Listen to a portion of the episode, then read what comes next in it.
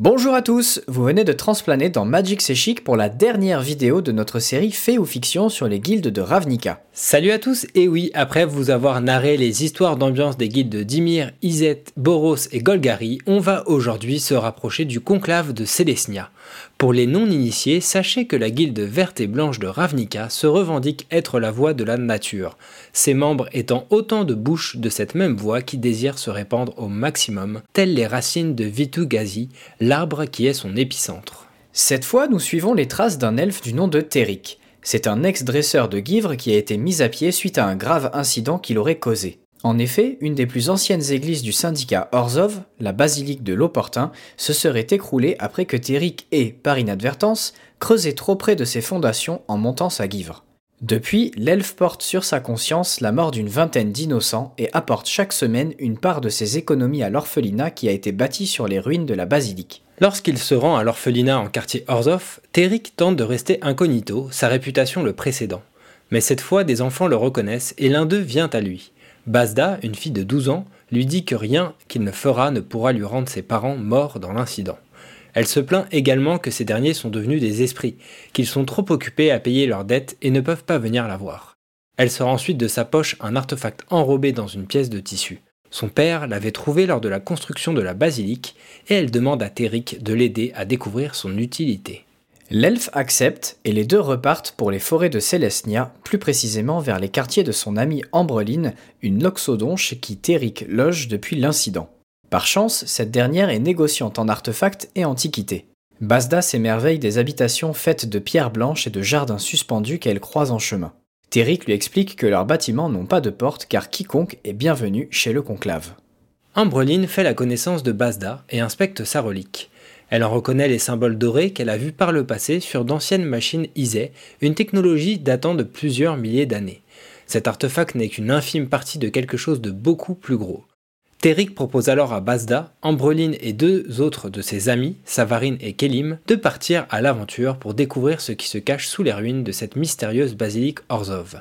Mais comment creuser assez profond pour retrouver une machine antique sans alerter l'entièreté du syndicat Orzov Téric a déjà la solution.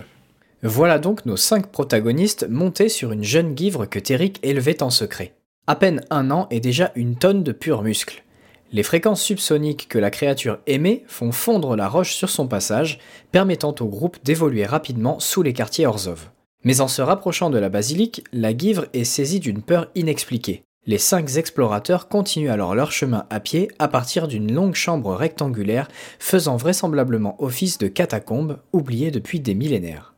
Ambreline s'extasie devant les vieilles urnes qui jonchent le sol de la pièce, toutes recouvertes de pièces d'or. Plus loin, elle repère une statue de Troul tenant un calice. En essayant de récupérer la coupe, la Loxodon déloge l'immense sculpture qui fait s'écrouler le sol sous leurs pieds. Tous se retrouvent alors 5 mètres plus bas au milieu d'un long couloir bordé de statues de gargouilles. Téric part en éclaireur et découvre un escalier descendant encore plus profondément dans les catacombes. En bas, une pièce où trois guivres adultes s'épuisent à faire fondre les murs de l'antichambre, tandis que des esprits immunisés aux ondes sonores évacuent la roche. Au centre de la pièce se trouve une sorte de meule antique qui arbore des symboles identiques à ceux de l'artefact de la jeune Bazda. Des pièces de cuivre sont empilées tout autour de la machine. Un homme corpulent orchestre les travaux. À sa robe blanche, Téric identifie un pontife Orzov.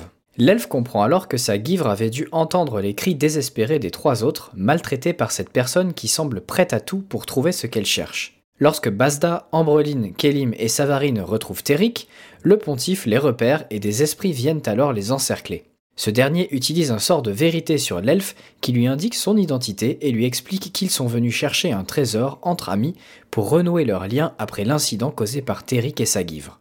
L'Orzov rit alors à gorge déployée et avoue à Téric qu'il était simplement au mauvais endroit au mauvais moment, car c'est en fait le pontife lui-même qui a causé l'effondrement de l'église avec ses fouilles. Il sort alors un vieux livre, tourne une douzaine de pages de contrat avant d'en rédiger un nouveau pour chacun des cinq aventuriers, ces derniers s'étant introduits sur une propriété privée. Par sa magie de la loi, il les force à signer leur pacte sous peine de finir en pâture pour Guivre. Tous sont ainsi envoyés aux travaux forcés pour contribuer au chantier en cours. En chemin, Téric découvre que deux des esprits retenus sur les lieux ne sont autres que les parents de la jeune Bazda. L'esprit de la mère lui explique que la machine qui se trouve ici a pour fonction de changer les pièces de cuivre en or. une invention Isay qui fut dérobée par un ancêtre de leur geôlier 12 générations auparavant. Leurs offres muent donc ciel et terre pour trouver la pièce manquante et remettre la machine en marche. Alors que l'elfe remplit des seaux de salive de givre et de rochers pour aller les vider dans un énorme trou creusé au centre de la pièce, un plan lui vient en tête et il demande de l'aide à un des esprits qui travaille près de lui. Ce dernier appelle alors le pontife et lui dit que Téric a sauté dans le trou devant eux. Juste avant, l'elfe s'était enduit de salive de givre puis de poussière de roche, le faisant suffisamment ressembler à une statue pour que Lorzov ne le remarque pas en arrivant au bord du gouffre. Dès que l'occasion se présente, Téric se rue sur l'homme et le projette dans le vide tout en lui arrachant son livre des mains. Tandis que le pontife s'écrase quelques dizaines de mètres plus bas, l'elfe déchire ses contrats les uns après les autres. Mais tous entendent qu'une magie de sang est à l'œuvre au fond du trou. Le pontife, toujours vivant, est en train de se reconstituer. Ils se précipitent alors vers la machine et y introduisent la pièce manquante. Basda et Kelim abreuvent la meule de pièces de cuivre, Savarine force pour faire tourner le levier, et des inos d'or, la monnaie de Ravnica, remplissent bientôt les seaux dans une pluie d'étincelles. Quelques instants plus tard, le pontife refait son apparition, un bras pendant plus bas que l'autre et la mâchoire totalement désaxée. C'est terminé, dit Eric en posant un seau de pièces d'or à ses pieds. Je rembourse toutes nos dettes. Nous ne sommes plus liés à vos contrats désormais. En prononçant ces mots, il peut déjà sentir la magie de la loi s'estomper. Non, hurle Lorzov, je ferai encore plus d'argent pour le syndicat, pour financer les guerres. Toutes les autres guildes tomberont, en commençant par Célestia. L'elfe lui tire alors son chapeau. Nous allons partir maintenant. Ce fut un plaisir de faire affaire avec vous. La magie Orzov s'éclipse complètement. Les esprits maintenant libérés disparaissent à travers la roche et le groupe de Téric retrouve la surface des quartiers du syndicat. Deux esprits les y attendent et la petite Basda reconnaît enfin ses parents. Mais cet homme ne va-t-il pas continuer à utiliser la machine? demande-t-elle inquiète. C'est peu probable, répond Ambreline en lui rendant l'artefact Isée. C'est ainsi que s'achève le dernier volet d'Histoire d'ambiance des guildes de Ravnica. On espère que cette série vous a permis d'apprécier ce monde si particulier, surtout si vous êtes adepte de jeux de rôle, maintenant qu'un guide de donjons et dragons dans l'univers de Ravnica est disponible. Et nous allons continuer d'arpenter ce plan dans la prochaine extension de Magic, l'allégeance de Ravnica, dès le 25 janvier. D'ici là, n'hésitez pas à profiter de nos autres vidéos et à nous suivre sur Facebook pour l'actualité du jeu au quotidien.